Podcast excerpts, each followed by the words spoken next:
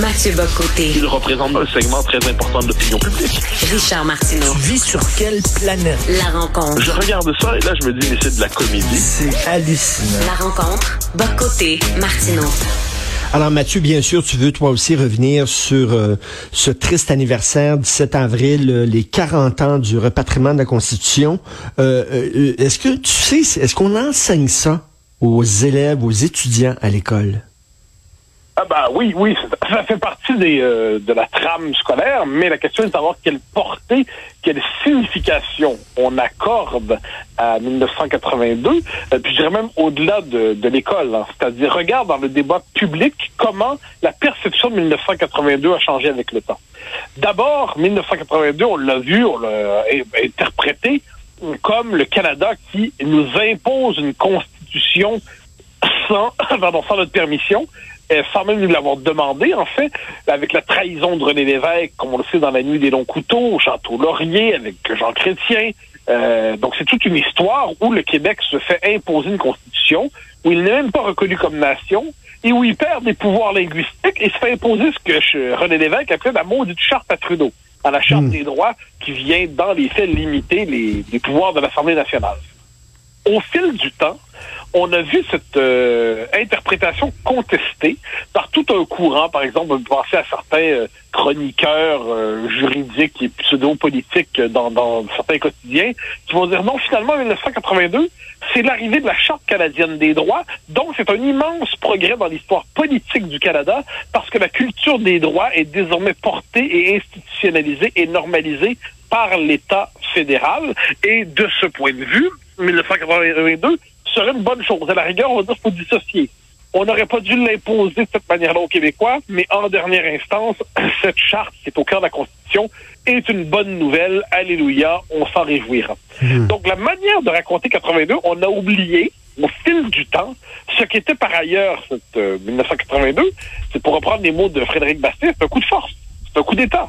C'est-à-dire que Trudeau a changé la Constitution a changé la nature même du régime canadien, a changé la nature même du pacte politique canadien sans le consentement d'une des provinces fondatrices, et certains diraient même d'un des peuples fondateurs. Et de ce point de vue, moi, une chose qui me frappe, parce qu'on a changé de régime. Dans les faits, on a changé de régime politique. Il y a plusieurs personnes qui nous disent ouais, mais ça fait longtemps. Pourquoi ça vous intéresse encore? Ça fait longtemps, c'est dépassé.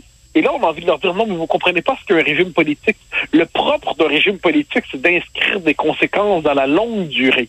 Et donc, le, un régime politique, quand il s'installe, il configure l'espace mental et politique des générations qui suivent. Et là, qu'est-ce qu'on voit? Ces années-ci, plus que jamais, c'est que le régime de 1982 est en train de donner tous ses effets avec la sacralisation du multiculturalisme, avec la sacralisation de tout ce qui relève de près ou de loin des minorités, avec la sacralisation du pouvoir des juges. Donc le régime de 1982, je dirais, est encore plus pesant aujourd'hui qu'au moment où on l'a proclamé, en 82, où il cohabitait encore avec, on pourrait dire presque l'ancienne constitution canadienne. Le point tournant de ça, c'est arrivé à deux moments, 90 et 92 en 90 avec Mitch, il y avait eu la volonté véritablement de faire survivre l'ancienne conception du Canada en reconnaissant la différence québécoise dans la Constitution, même s'il s'agissait d'une reconnaissance minimale. C'était presque 1867 qui répondait à 1982. Puis ensuite, il y a Charlottetown, où il y a eu une dernière tentative de réforme de la Constitution, mais là, c'était pleinement dans l'esprit de 1982. La revendication nationale québécoise n'était plus qu'une revendication parmi d'autres dans la diversité canadienne. Comme quoi, l'histoire constitutionnelle associée à ça est d'une actualité brûlante, même si on ne le voit plus. C'est les 40 ans du Nouveau-Canada, parce que maintenant, ce qu'on appelle la religion de la Charte des droits, c'est considéré comme l'essence même du pays. C'est ça qui définit le Canada maintenant. Exactement, exactement. Le Canada a changé de nature. C'est-à-dire que c'était on pourrait dire qu'il y avait plusieurs lectures possibles. C'était pour certaines fédérations, au sens classique. Pour certains, c'était un pays britannique avec une minorité française. Pour certains, comme les, nationalistes québécois voulaient voir ça, c'était le, les deux peuples fondateurs, hein, c'est-à-dire les deux nations. Le Canada va changer d'identité avec 1982. Ça nous rappelle qu'un régime politique, ça façonne et ça construit l'identité d'un peuple, surtout si ce ou d'un pays, surtout si ce pays fait cohabiter plusieurs nations en son sein. 82 a placé la question du multiculturalisme, de la diversité au cœur, au cœur de, de l'identité politique canadienne. Et quand Justin Trudeau, après son élection en 2015, s'en va devant le Washington Post, dire que le Canada est un Mm. pays qui n'a pas de noyau identitaire, il ne fait que tirer la conséquence rhétorique ou symbolique du nouveau régime qui s'est imposé à nous et qui, dans les faits, correspond à une dépossession exceptionnelle du Québec euh, et qui va au-delà. On dit quelquefois on n'a pas signé la Constitution, on nous l'a imposée. Mais là, il y a des, des fédéralistes qui nous disent ouais, tout ça, c'est c'est artificiel, c'est symbolique, ça veut plus dire grand-chose. Faux! La Constitution qui nous a été imposée a diminué non seulement les pouvoirs de l'Assemblée nationale, mais en plus, elle a transformé la culture politique québécoise à travers ce que le Canada nous canadianise, en disant ça comme ça. Et le Canada nous canadianise en normalisant notamment le multiculturalisme. Et là, on le voit là, dans tout ce qu'aujourd'hui, parce que enfin, 82, ça vient avec une idéologie. Donc, tout ce qui touche, par exemple, les chaires du Canada, l'équité, diversité, inclusion, le multiculturalisme à tout prix, tout ça, ça s'inscrit dans la, logique de 1982 et on voit les conséquences aujourd'hui. C'est un régime qui euh, expulse les Québécois de- d'eux-mêmes, les arrache à leur identité, les déracine dans leur propre pays. Et c'est pas une théorie du complot, ça. Il faut que les gens, les jeunes comprennent ça. Là, c'est que vraiment, c'était, c'était fait froidement. Trudeau est arrivé et c'est une idée de génie. C'est une idée brillante. Faut lui reconnaître ça. Euh, il a dit la meilleure façon de tuer euh, le souverainisme au Québec, la tentation souverainiste, c'est de justement euh, arriver avec cette charte des droits qui fait que euh, la protection des minorités, la protection des droits individuels, tout ça rend euh, radioactive toute tentative d'un peuple de vouloir imposer sa langue et ses valeurs. Donc, on va inscrire ça dans la charte et ça va leur couper les jambes. Oui, ben absolument. Autrement dit, ça instrumentalise la rhétorique de, la diver- de, de- de l'ouverture, de la diversité, de l'inclusion pour délégitimer les revendications nationales québécoises. Et là, on le voit dans- notamment dans le multiculturalisme. Dans le multiculturalisme canadien, autrefois, on était un peuple sur deux. Désormais, dans le régime canadien euh, de 82, il y a une forme de déchéance symbolique du peuple québécois qui n'est plus qu'une communauté ethnique parmi d'autres dans la Fédération canadienne. Et ça, c'est une réussite immense de Trudeau, qui avait une vision à moyen et long terme. Donc Trudeau, il savait que sa constitution continuerait de livrer des effets bien après sa disparition. Et c'est ce qui Hmm. s'est passé. Aujourd'hui, quand on regarde les, même les conservateurs, c'est drôle, les conservateurs canadiens n'évoluent plus que dans les paramètres de 1982. Il n'y a aucune réflexion constitutionnelle sérieuse au Canada anglais. Et on se retrouve donc dans cette situation où ce, régime s'impose à nous comme une évidence absolue. Et alors, on n'est plus capable de discuter de ces fondements, de ces des catégories, des concepts qu'il met de l'avant, puis de ces effets politiques durables sur la culture politique québécoise.